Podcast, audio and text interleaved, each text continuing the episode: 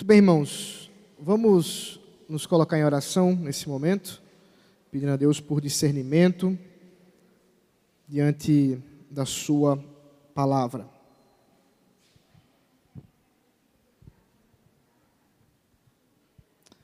Deus maravilhoso, nós te louvamos, Senhor, pelo grande privilégio que o Senhor nos concede de te servir nessa manhã. E esse serviço compõe-se em adoração e também agora, Senhor, é, no aprendizado e na edificação mútua, Senhor. Por isso, rogo que Teu Santo Espírito conduza esse momento de instrução, a fim de que o Senhor seja glorificado e que a Tua igreja, ó Pai, aprenda mais da Tua revelação maravilhosa. Em nome de Cristo Jesus, amém. Muito bem, meus irmãos, nós estamos expondo né, o livro de Apocalipse e nessa manhã vamos continuar o capítulo 13. Na o nosso último encontro, nós estudamos ou começamos a estudar o capítulo 13 a respeito da besta que emergiu do mar. E nessa manhã nós vamos continuar e agora finalmente chegando na besta que emergiu da terra. Então, ah, peço que você mantenha a sua Bíblia aberta. Nosso objetivo é do versículo 9 ao versículo 17. Mentira, do versículo 9 ao 18. Eu coloquei errado ali. é do 9 ao 18, tá bom? Muito bem, o que, que a gente deve observar já para lembrarmos um pouquinho do que estamos caminhando, né?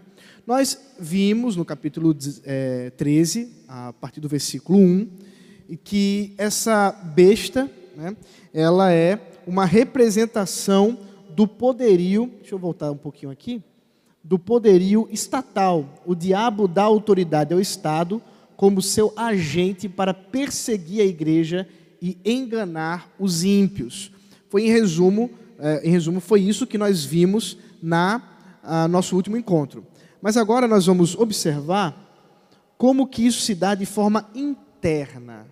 Nós sabemos, até por conta das cartas que João escreve às sete igrejas na Ásia Menor, que as perseguições elas se dão não só de modo externo, quer dizer, por componentes ímpios fora da igreja, mas também interno.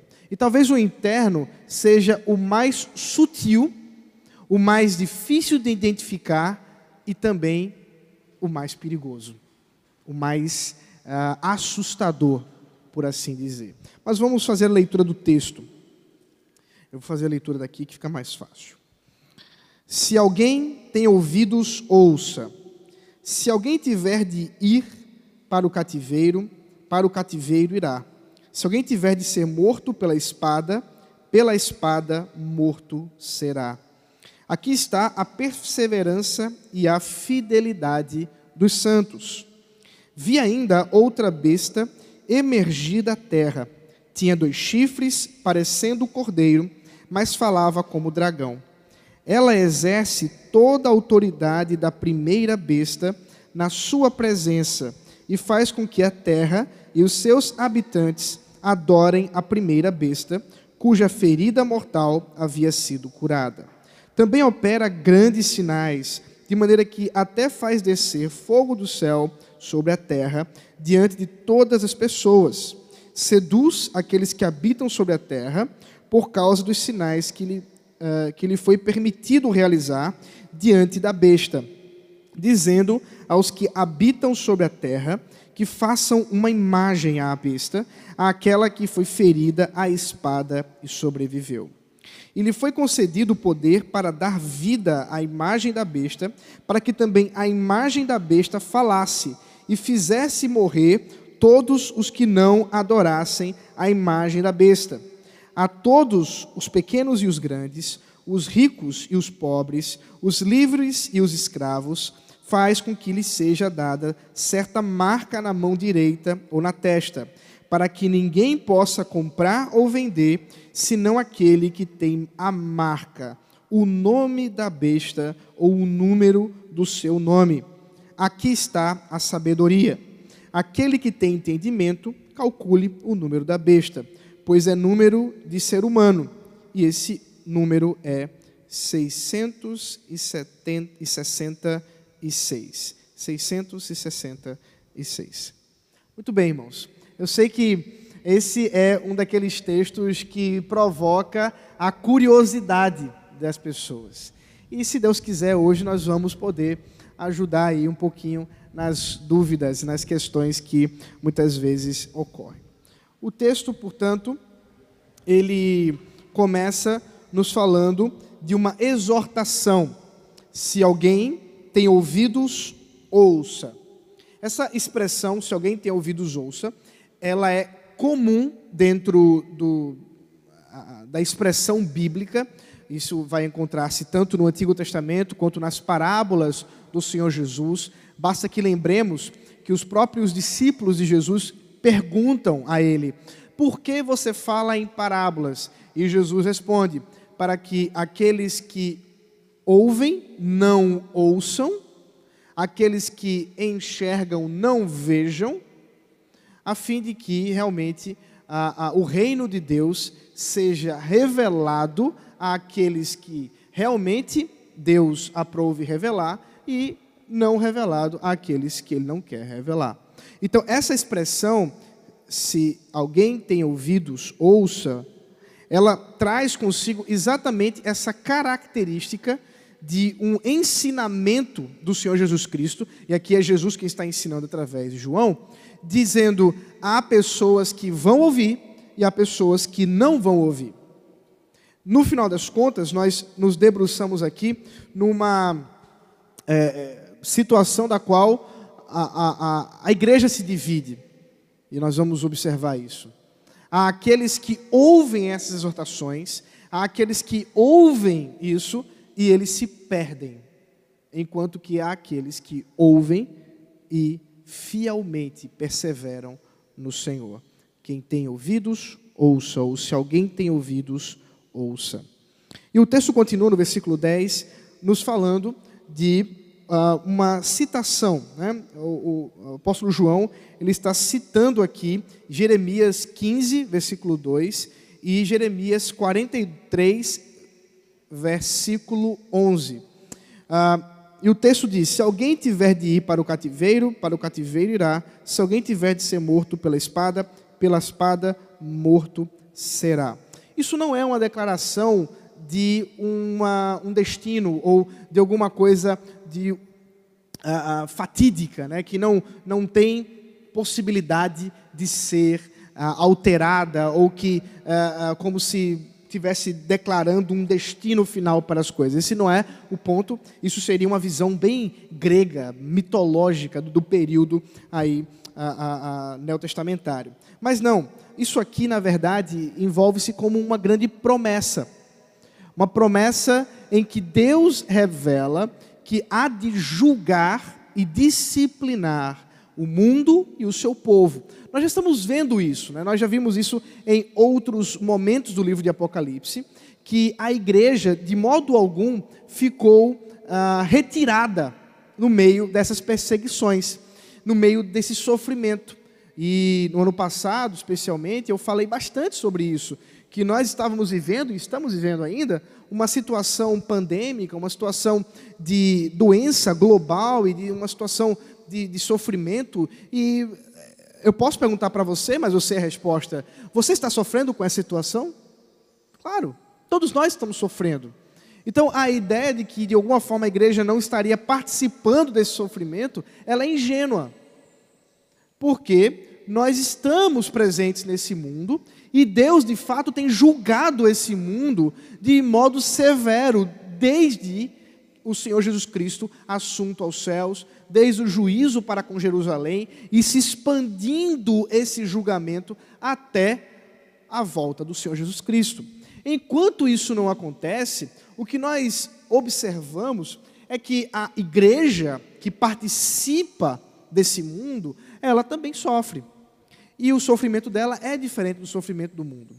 Primeiro porque nós não somos julgados por Deus. Nós estamos sendo disciplinados por Deus. E a disciplina, ela tem um objetivo. Qual é o objetivo da disciplina, irmãos? É meramente a punição? Não. Qual é o objetivo da disciplina? Hã? Arrependimento. Que a pessoa, uma vez tomando consciência do seu pecado e vendo da gravidade dele diante do próprio sofrimento imposto por Deus por conta dele, retorne, arrependa-se, volte atrás. Por isso que nós estamos falando de uma exortação de fidelidade.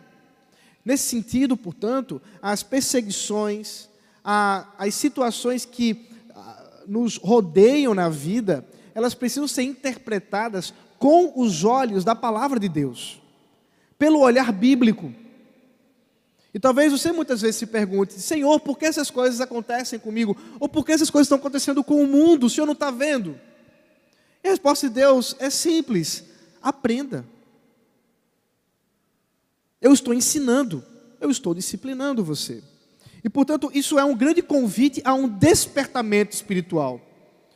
O capítulo 13 é um, é um chamado despertamento espiritual em meio a uma situação extremamente complicada, hostil. Nós vamos ver isso. E por isso conclui: aqui está a perseverança e fidelidade dos santos.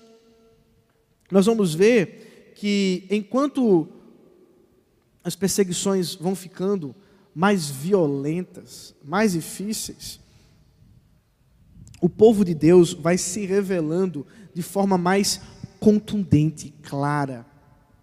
O povo de Deus vai se tornando mais fiel. E talvez, se você esteve conosco na semana passada, com o testemunho do reverendo Flávio, você deve ter percebido essas declarações da parte dele.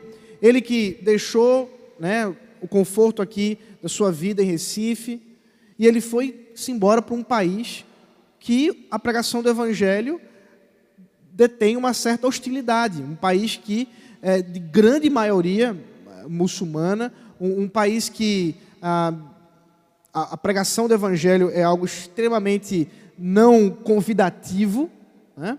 e ele foi viver o Evangelho ali. E uma das coisas que ele mencionou é que teve oportunidades, teve uh, áreas da vida dele que ele pôde lidar com Deus ou uh, aumentar na sua intimidade com Deus, que ele não conseguiria fazer isso aqui.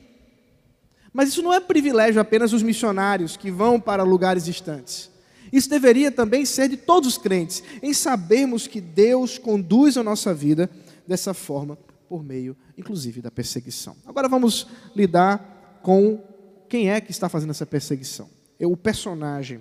Veja o versículo 11. Vi ainda, vi ainda outra besta emergir da terra. Tinha dois chifres, parecendo cordeiro, mas falava como dragão. Aqui nós temos uma falsa imitação de Cristo. Ao se pronunciar como um cordeiro, é claro que essa besta, ela está se revelando como uma espécie de Messias. Ela está se revelando como alguém que participa do culto verdadeiro a Cristo, mas não é. É uma falsa imitação, é uma falsa adoração. E a, a, própria, a própria presença né, desses chifres é, fazendo uma referência a Daniel capítulo 8, versículo 3, faz menção de um governo, um governo ímpio. Veja comigo aí Daniel 8, 3.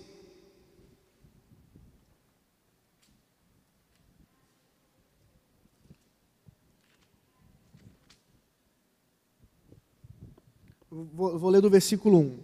No terceiro ano do reinado do rei Belsazar, eu, Daniel, tive uma visão isto aconteceu depois daquela visão que eu tive anteriormente. Quando tive a visão, parecia que eu estava na cidade de Suzã, que fica na província de Elão. Nessa visão, eu estava junto ao rio Ulai. Levantei os olhos e eis que diante do rio estava um carneiro que tinha dois chifres. Os dois chifres eram comprimidos, mas um era mais comprido, eram compridos, mas um era mais comprido do que o outro e o mais comprido apareceu por último. Vi, o carneiro, vi que o carneiro dava chifradas para o oeste, para o norte e para o sul, e nenhum animal podia resistir a ele, nem havia quem pudesse livrar-se do seu poder. Ele fazia o que bem queria e assim engrandeceu cada vez mais. Se engrandeceu cada vez mais. Veja, o que Daniel está vendo ah, é o mesmo sinal, a gente precisa lembrar que tudo que nós temos em Apocalipse, ou boa parte que temos em Apocalipse, são sinais, são figuras. E precisamos interpretar os símbolos que estão envolvidos aqui. E nesse caso, nós temos esse simbolismo de domínio, de governo, um governo que se mostra poderoso, um governo que se mostra dominador o suficiente para que não seja vencido, mas antes que vença, mas ele é uma falsificação. Ele é uma imitação falsa. E essa imitação falsa, ela se retrata através do, da voz sedutora do dragão. E esse dragão aqui é aquela serpente do Éden. Então, o que nós temos a, a, a, aqui, portanto, é um cordeiro, ou alguém que se coloca como Cristo, mas a sua sedução é satânica. O seu poder de persuasão não é da palavra, mas é um poder de persuasão demoníaco, satânico, conduzido pelas, pelos poderes e pelas forças de Satanás. Mas onde é, que, onde é que está esse cordeiro? Onde é que ele se faz presente? Dentro da igreja. Porque, nós vamos ver a, a, mais para frente, ele é aquele que faz grandes sinais. Sinais, inclusive, à semelhança dos profetas do passado. Daqui a pouco eu menciono eles. Mas o próprio texto de Apocalipse no capítulo 16, versículo 13, no 19, versículo 20, no capítulo 20, versículo 10, mencionam essa besta como o falso profeta. Portanto, o que observamos aqui é o papel religioso ou interno agora dessa perseguição. Há uma relação direta com a adoração do Estado, e isso vai ficar cada vez mais claro quando nós vamos ver os simbolismos que estão sendo trazidos, eu vou mencionar isso daqui a pouco. Mas o grande ponto aqui que nós observamos dessa, desse personagem é que ele não está lá fora. Essa força satânica, ela está dentro. Mas ela não se revela como satânica. Ela se revela como messiânica, como Cristo. Isso é muito interessante. É, nós não estamos falando aqui daqueles movimentos neopentecostais, dos demônios que surgem no meio dos, da, das reuniões deles e falar, não, eu faço isso, eu faço aquilo. Não é isso, não.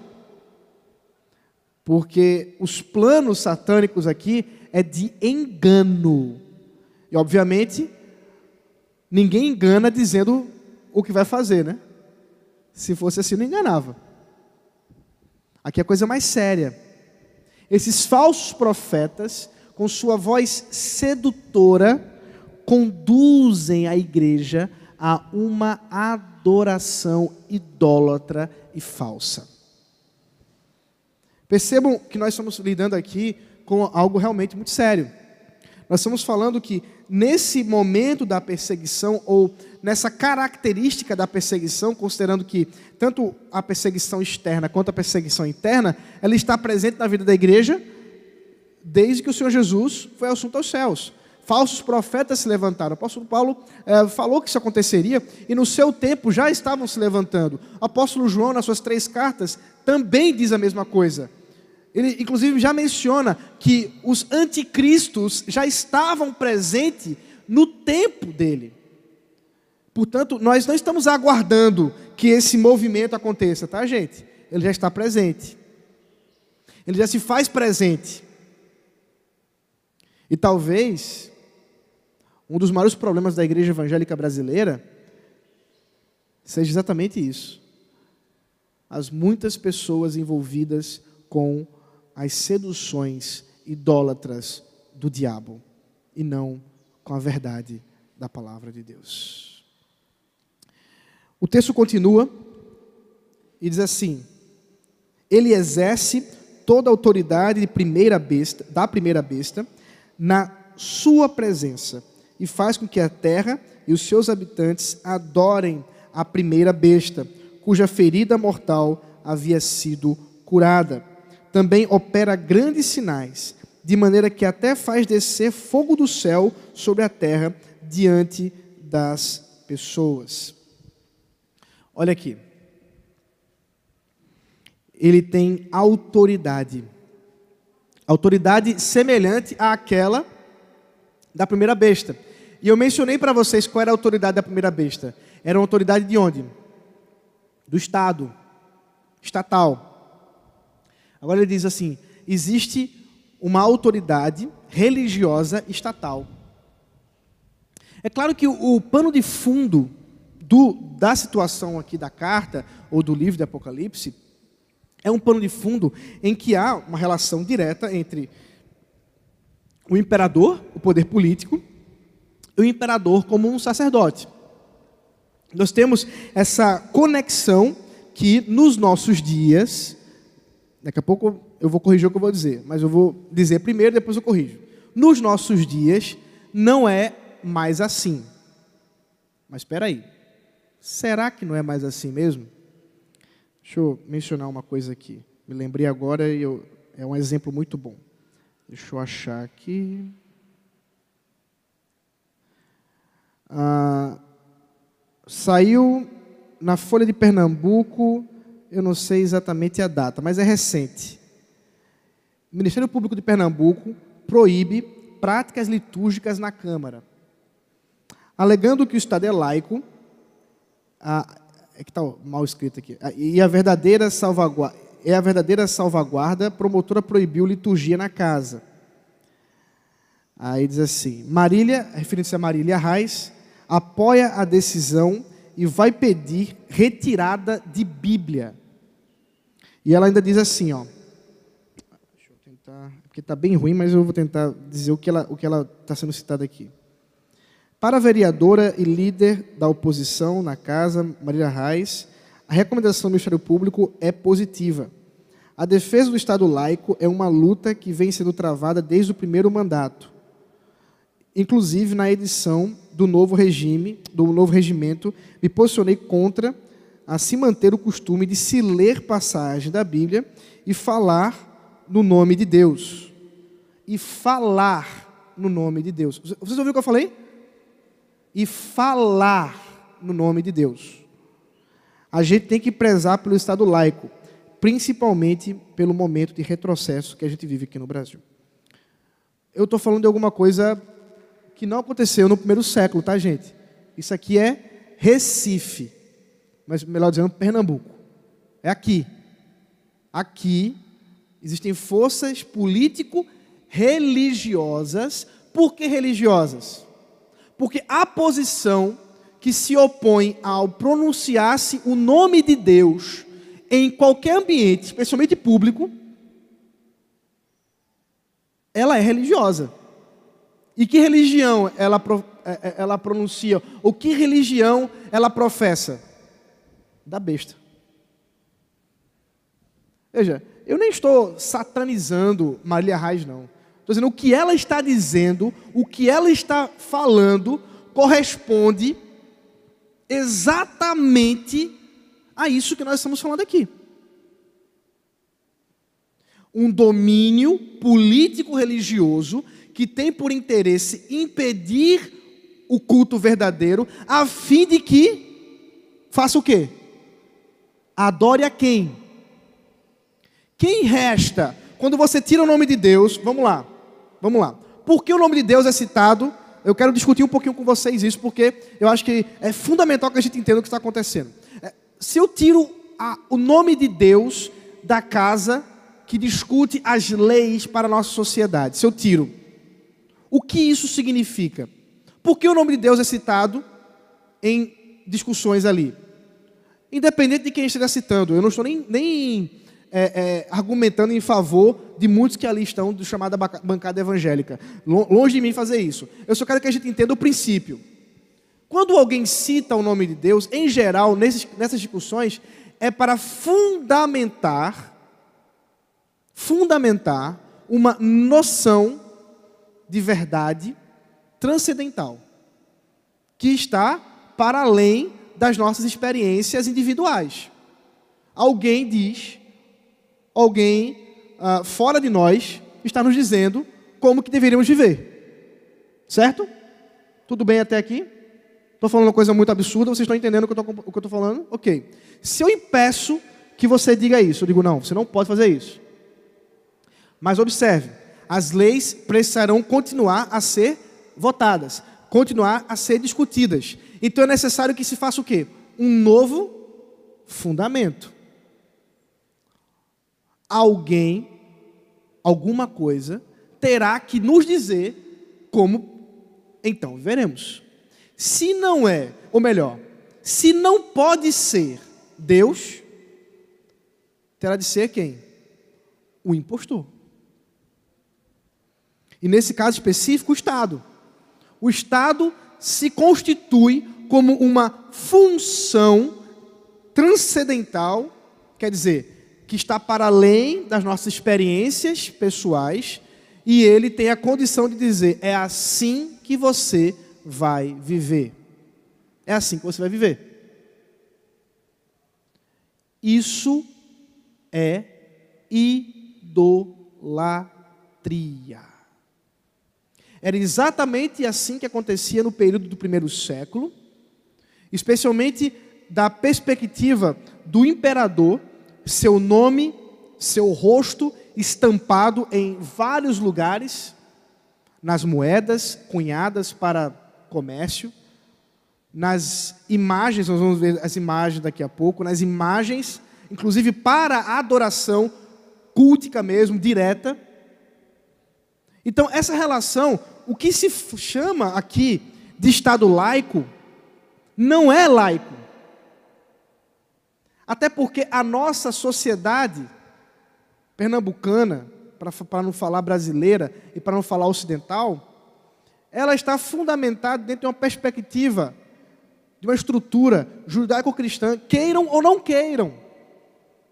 Isso constitui o nosso ser. E se você fizer uma pesquisa, mesmo que ela seja meio ruinzinha, você vai descobrir que boa parte das pessoas se identifica com, como cristão, independente da vertente que nós estamos falando.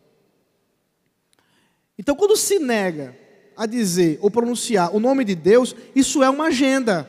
Mas veja, a agenda não é só dela, e nem só do PT. Eu não quero que vocês observem o que eu estou falando como se fosse uma espécie de demonização específica de um partido. Eu estou falando de um movimento político espiritual que conduz a nossa sociedade hoje, independente, e ele é suprapartidário, independente do partido, independente do candidato. Eu não estou aqui, é, é, de modo algum, querendo é, é, polemizar como se fosse defender algum desses candidatos ou, ou, ou algum desses personagens porque eu estaria pecando ou errando naquilo que estou dizendo que a gente não deveria fazer. Porque nenhum deles corresponderá ao verdadeiro Messias. Todos eles buscarão para si a autoridade. Porque é assim que a nossa sociedade está vivenciando. E essa autoridade, portanto, ela foi dada e ela é uh, externalizada por meio de operações de sinais. Observe os sinais que são dados: é, descer fogo nos céus e operar grandes sinais. Essa expressão, operar grandes sinais, faz referência direta a Moisés, que foi chamado aquele que operava grandes sinais lá em Êxodo. Assim como fazer fogo do céu, ou descer fogo do céu, é diretamente associado ao ministério de quem? De Elias. Vocês lembram que foi assim que aconteceu quando ele estava em disputa com os profetas de Baal? Portanto, o que, que esse personagem, o que, que essa besta está fazendo, é uma imitação satânica de Moisés. É uma imitação satânica de Elias. Por fim, não poderia ser de outro jeito, uma imitação satânica da própria igreja. E você achava que a igreja satânica era a, aquele pessoal que se veste de preto, né, que fica com o bode, é, sei lá, de cabeça para baixo, cruz de cabeça para baixo, e ficam bebendo sangue e cantando os hinos a Satanás. Lê do engano. Deixa eu despertar o seu, seu entendimento aqui. Você sabe onde é que está a igreja satânica? Dentro da igreja cristã. Enganando de dentro para fora. Porque o engano de Satanás só pode ser contundente o suficiente se for de dentro para fora. Leia, por exemplo, a, a engraçada e, e, muito irônica obra de C.S. Lewis sobre isso. Cartas de um Diabo a seu aprendiz. É uma obra de ficção, obviamente, é um romance, mas é muito curioso, porque são cartas de um diabo velho dando instruções a um demônio, um diabo mais novo, né? Dois demônios, um, um demônio mais, mais velho, mais novo, instruindo como fazer. E uma das instruções é: uma das maiores vitórias dos demônios é fazer com que as pessoas não acreditem que os demônios existem. Não é? É simples. Porque se você não acredita que eu existo, eu posso te manipular e você não vai nem se tocar. Vocês. É, vou tentar lembrar o nome. Como é o nome do, do Inception, o, o filme em, em, português? Como é? É a criação, é? A origem. A origem, obrigado. Eu não sei quantos já assistiram o filme A Origem, com Leonardo DiCaprio. Alguém já assistiu esse filme? A Origem, Leonardo DiCaprio. É um que ele tem uma missão, ele foi contratado por uma empresa multimilionária, e ele tem que colocar uma ideia no outro empresário, e isso é feito de um modo bem curioso, né? Mas ele tem que colocar uma ideia naquela pessoa, para que a partir daquela ideia, o outro empresário que contratou é, é, consiga ter o lucro que ele quer. Só que tem um porém. Ele não pode saber que uma ideia foi colocada. Porque se ele souber que a ideia foi colocada, ele vai fazer outra coisa. Então, a, o grande desafio lá do filme é colocar a ideia em alguém sem que ela perceba que está sendo manipulada. E esse é a ação demoníaca da besta que emergiu da terra, do falso profeta. O falso profeta, ele tem um linguajar sedutor. Ele faz sinais como os profetas de antigamente. Meus irmãos, vocês estão vendo a seriedade disso aqui? Mas ele é conduzido pelo próprio diabo, a fim de fazer o quê? Olha aí, ó. Seduz aqueles que habitam sobre a terra por causa dos sinais. Tá todo mundo admirado, ó, são sinais. Vamos seguir. Como, como não acreditar em alguém que faz o que está fazendo aqui? Que lhe foi permitido realizar diante da besta. Primeira diferença: esses sinais não são feitos diante de Deus, eles são feitos diante da besta. Eles são feitos em adoração, direcionando para o engano, para a mentira, para a besta. E aí diz continua o texto: dizendo aos que habitam sobre a terra que façam uma imagem à besta, aquela que foi ferida à espada e sobreviveu. Irmãos, aí está o gancho que a gente precisa pegar. Pessoas podem, com suas vozes sedutoras, com suas palavras encantadoras, seduzir. Podem fazer sinais, e vamos ver que são sinais, vamos observar que são sinais realmente curiosos, como, por exemplo, dar vida a uma imagem. Mas eles não vão conduzir para a glória de Cristo. Eles não vão conduzir tudo isso para Deus. Tudo isso será direcionado para a idolatria, para o engano, para a corrupção, para o falso ensino. É exatamente essa instrução que Moisés dá ao antigo Israel, dizendo: se um profeta vier e ele profetizar, e o que ele disser que deveria acontecer, aconteça, mas ele disser: vamos, pois, e sigamos a outros deuses, ele não é do Senhor. E Moisés explica, porque Deus permite que esses falsos profetas se levantem para provar os verdadeiros. Aqui está. Isso não é só no antigo Israel. Amados, Deus permite a existência dos falsos profetas. Ele não está alheio a isso. Lembra, tudo isso está acontecendo diante da soberania de Deus. E Deus está conduzindo a sua igreja em disciplina. E Ele disciplina muitas vezes a igreja ao nós olharmos para esse mundo, ao olharmos para esse mundo evangélico, e a gente olhar e dizer assim: não é possível. Esse povo está lendo a Bíblia de cabeça para baixo, é? Como é que o cara diz um negócio desse na TV?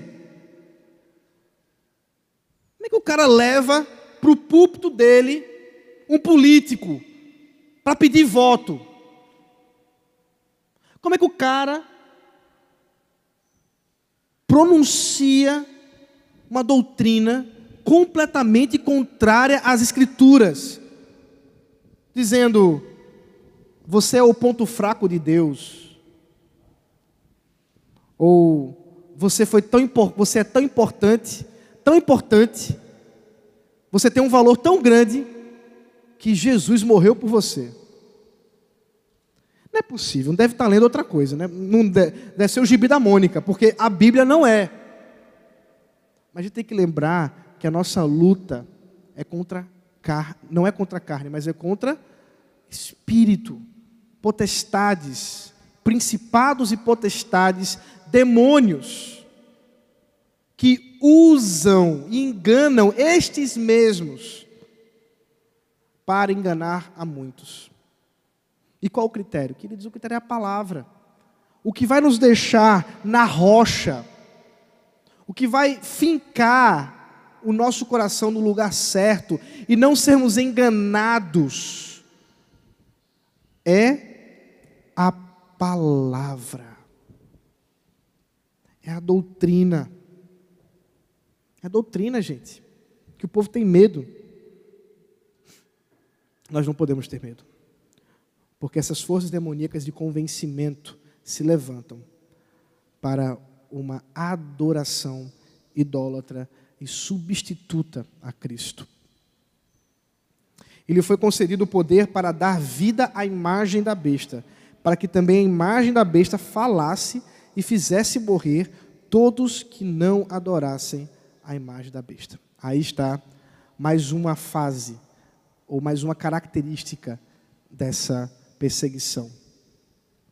É que não é só uma questão de, ah, não, eu não vou me comprometer com isso aí, não. Claramente que isso está errado. Não é só isso.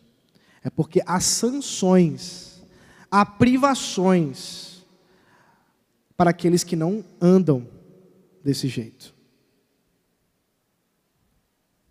Há sofrimento e morte para aqueles que não se curvam a essa besta, que não são encaminhados por essa falsa doutrina, pela corrupção.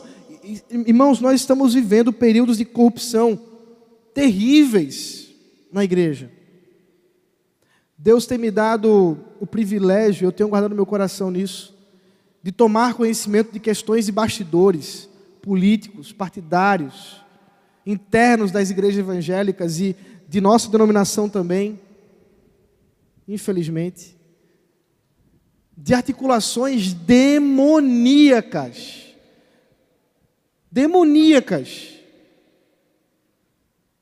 Não estou falando para vocês, queridos, alguma coisa da ficção, do filme lá, não é deixados para trás, não. Eu estou falando da realidade para vocês. Forças demoníacas se impõem de modo terrível. Grupos de WhatsApp constituídos por líderes para em busca de poder próprio, para perverter a verdade. Irmãos, isso é a realidade dos fatos. O que vamos fazer com isso? Ser fiéis. Olha o exemplo. Claramente, essa imagem que se levanta para adoração e que aqueles que não adorarem essa imagem serão conduzidos em, uh, para a morte, claramente é uma alusão a Hananias, Misael e Azarias, que são nomes pouco conhecidos, infelizmente, porque vocês conhecem o nome deles pagão, que foi-lhes trocado o nome para que servissem na Babilônia. Vocês lembram o nome desses três personagens aí? Sadraque, Mesaque e Abednego. Abednego. Pois é. O nome deles é Hananias, Misael e Ezarias. Eu não sei se eles gostariam de serem conhecidos como eles são pelos nomes pagãos, como a gente faz geralmente. Mas o que aconteceu com eles? Vocês lembram?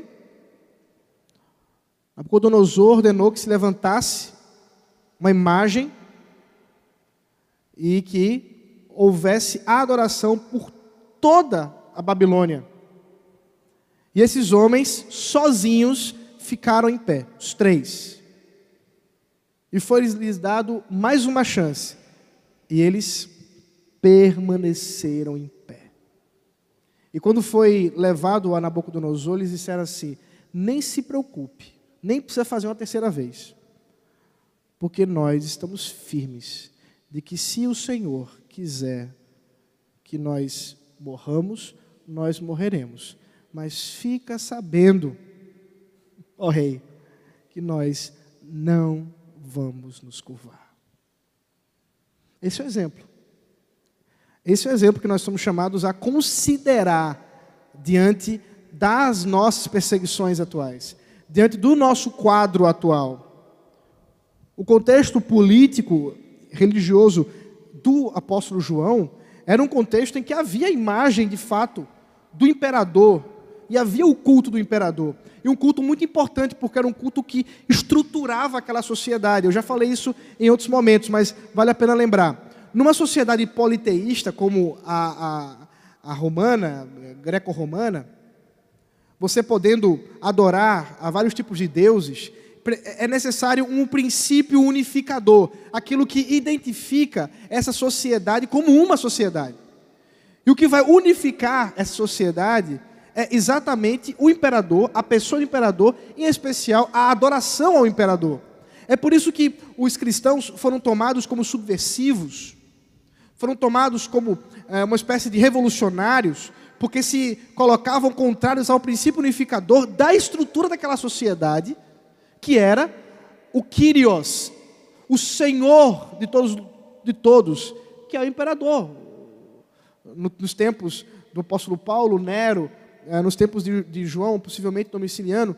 Então, nós temos a, a, a adoração do imperador central na vida do, do, do, do, do cidadão romano. E os cristãos se negaram a isso, e por isso foram duramente perseguidos, porque diziam: não, não há outro Senhor, não há outro a quem podemos nos curvar. E hoje, quais são os princípios unificadores da nossa sociedade?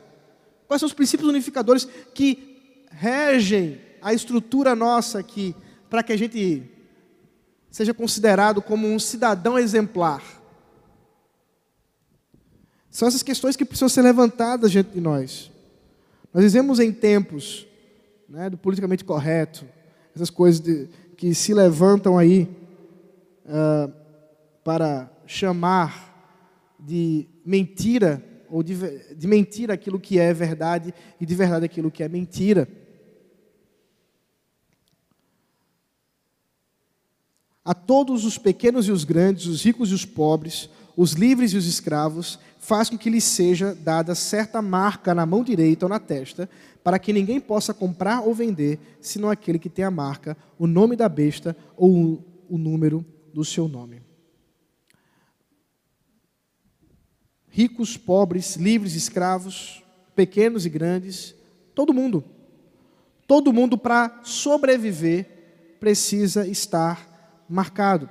Aqui, a, a prática era comum nesse período de marcar escravos, especialmente escravos fujões, soldados em períodos de guerra e pessoas dentro de um contexto religioso, devotos, leais a um tipo de Deus, também marcavam a sua pele. Uh, nós não sabemos exatamente qual dos três, ou se é os três mesmo, que uh, esteja presente dentro desse simbolismo. Porque teria uma, uma, ênfase um pouco distinta. Por exemplo, no caso de escravos, seria a ideia de uma fiscalização mais própria daqueles que desejam uh, fugir daquela adoração. Soldados seria tratar esses como guerreiros em favor da besta, e devotos como idólatras e adoradores. Talvez o terceiro seja o mais próximo do contexto, mas dá para considerar talvez os três como questões próprias dessa marca, a marca que simboliza essa sujeição, essa fiscalização, essa devoção. E que marca é essa, gente? Não creio, Greg Bill também não, e nossa tradição reformada tem é, se estabelecido que essa marca não é uma questão física, tá? Então, desculpa decepcionar você que estava esperando que eu finalmente dissesse que a vacina do Covid, o, a, o código de barras, o chip, ou sei lá o que você está imaginando que seja a, a, a marca da besta, fosse o caso. Mas não é. Não é. Primeiro, porque isso não estava na mente de João de jeito nenhum. Segundo, porque o simbolismo que está envolto a isso aí, tanto da, do, da, da, marca na mão direita e na fronte, né, na, na, na testa, diz respeito a um domínio, o domínio da mente, domínio teórico, do pensamento e um domínio da mão, da ação, da prática. Quer dizer, um domínio integral do ser humano. E aquilo que domina integralmente o ser humano não é simplesmente uma questão é, de, de, de chip, código de barras, o que seja. É uma questão do coração. Então nós estamos falando de uma marca espiritual que poderíamos resumir basicamente com uma questão relacionada à incredulidade. Eu vou detalhar um pouco mais isso. Mas a impiedade, o compromisso com o mal, o compromisso com a, a, a maldade e a impiedade diante da verdade de Cristo. Ontem eu estava vendo um, um vídeo de um jovem que dizia-se ter criado em, ter sido criado em uma igreja, ele mencionou a igreja reformada, então eu fiquei imaginando que se referia a uma igreja presbiteriana. E ele disse que abandonou esses conceitos, ainda se considera um cristão, mas aí durante o discurso que ele, ele, ele fez, uh, ele disse assim, não, eu não acredito em verdade, acredito nas muitas verdades que as pessoas podem ter, eu, eu acredito na, na, liberdade das pessoas serem o que elas quiserem. E começou a, a pronunciar toda aquele, aquela cartilha básica que nós temos na nossa sociedade progressista. E eu fiquei pensando assim, aí está. Marca da besta está aí. Da besta e do besta, né? Então, para terminar, é exatamente essa a, a discussão. Né? O que, que, seria essa marca da besta? Aqui está a sabedoria. Aquele que tem entendimento, calcule o número da besta, pois é número de ser humano. Esse número é 666. Gente, esse é um texto daqueles mais disputados das Sagradas Escrituras. Muitos vão pelo caminho da gematria. Sabe o que é gematria? É a tentativa de calcular o número de um nome. Né? Então, isso é muito comum entre as pessoas mais místicas. Né? Eu me lembro, eu acho que foi é, Baby do Brasil, né? É Baby Consuelo, Baby do Brasil, que ela conta que ela escolheu o nome das filhas dela através de gematria, fazendo cálculos aí. É, Naná, Zabelê, esqueci o nome das, das filhas dela agora, mas é tudo entidade estranha. Enfim, Mas ela pensou nisso aí. Então, gematria é uma, uma, é, um procedimento muito comum entre os esotéricos, voltados aí para o misticismo. E no, realmente no período neotestamentário, não havia, não era usado dentro daquela região ali greco-romana, não eram usados números. Né? Lembra quando a gente fala assim, ah, números romanos. E números romanos nada são do que? Letras. Você lembra disso? É, os números que nós usamos são números de onde, gente? Sabe? Curiosidade aqui. Indo-arábicos. É, o matemático aí também é maldade, né? Aí foi golpe baixo. Indo-arábicos, porque vem da Arábia. Vem da, e veja como eles nos ajudaram. Eu imagino fazer um cálculo né, muito grande com numerais romanos, né, ou letras romanas, não é uma obra é, muito fácil, não. É uma confusão muito grande. Mas eles faziam. Pelo menos ali, não, não tinha uma matemática tão avançada quanto os, os árabes, mas, mas ia. Bom, o que é a gematria, então? É exatamente fazer esse cálculo. E, gente, todo nome já foi atribuído como ao número da besta. É, Nero, outros imperadores romanos, é, Hitler, é, Bill Gates, é, Bolsonaro, Haddad, Lula, todo mundo já entrou nessa gematria. E é muito simples, você tem três passos para você conseguir é, é, colocar isso. Primeiro, se você pegar o nome da pessoa, não bateu, bota um título. Não bateu, muda a língua.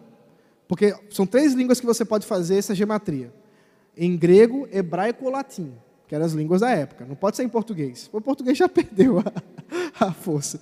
Então você tem que transliterar o nome. E se a transliteração não couber, você muda um pouquinho. Sabe o que é transliteração, né, gente? Transliteração é você alterar as letras para as letras é, é, é, gregas ou, ou, ou, hebraicas e assim você tentar fazer aí como seria né, o nome da pessoa naquele, naquela outra língua. E, e, portanto, gente, gematria realmente é um poço de é, heresias e muitas bobagens que a gente já viu por aí. Ah, é difícil a gente caminhar por aí? É, é bem difícil. O nosso comentarista, o Greg Bill, ele vai por um outro caminho. Propõe que se trate simplesmente de um número figurativo.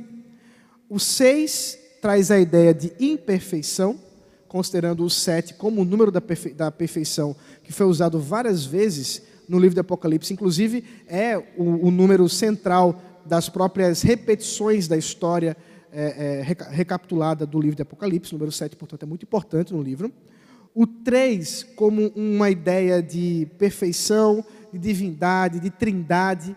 Então, esse 6 traz a ideia aí de uma trindade corrupta ou de uma completitude da incompletitude pecaminosa, é como o Greg Bill define.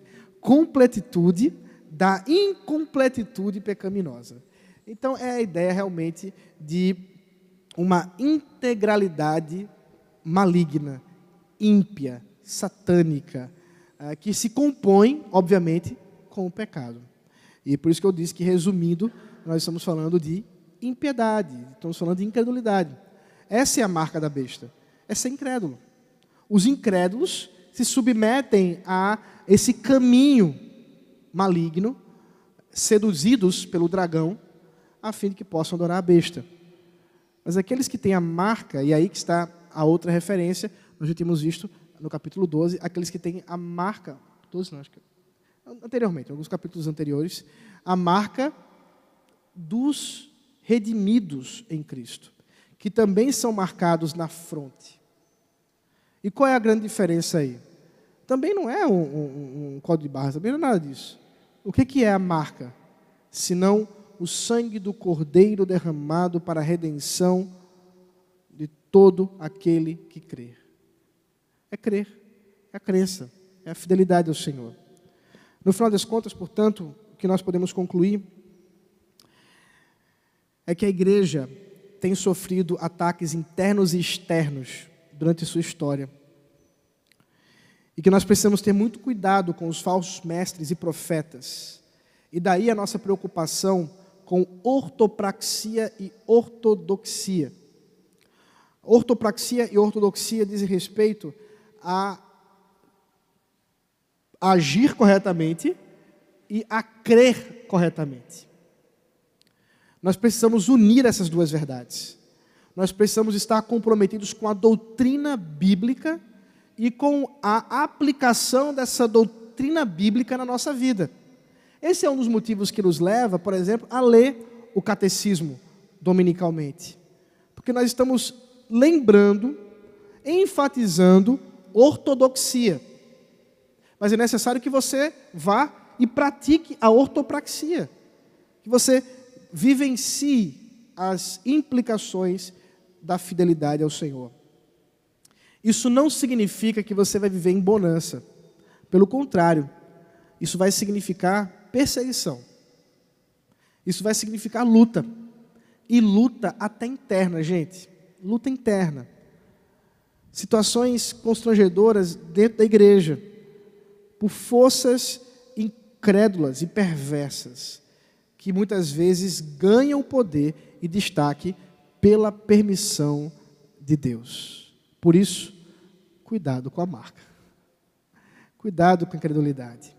Cuidado em ser levado por qualquer vento de doutrina, porque o Senhor nos quer fiéis e perseverantes. Tá bom, queridos? Nós vamos encerrar. Eu não sei se temos perguntas para hoje. Se você tem uma pergunta, você pode levantar as suas mãos. Eu não vou poder dar muito tempo, muitas oportunidades de pergunta, mas se você tem. Tem pergunta no, no YouTube?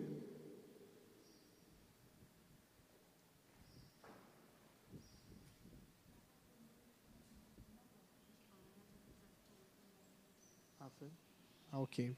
A gente precisou é, desativar o, o, os, no, os nossos comentários no chat do YouTube, porque algum, algum spam lá, alguém que estava com más intenções, é, é, levados, obviamente, pelo próprio Satanás, é, estava colocando mensagens pornográficas. Ah, mas se alguém tiver alguma pergunta aqui, nós podemos responder uma ou duas, dá para tentar responder. Se não, nós vamos encerrar com uma oração e caminhamos nossos estudos para a semana que vem. Bom? Podemos fazer assim? Então vamos orar. Deus, eu te louvo, Pai, pelo tempo que o Senhor nos concede aqui, por esse momento de adoração e de instrução.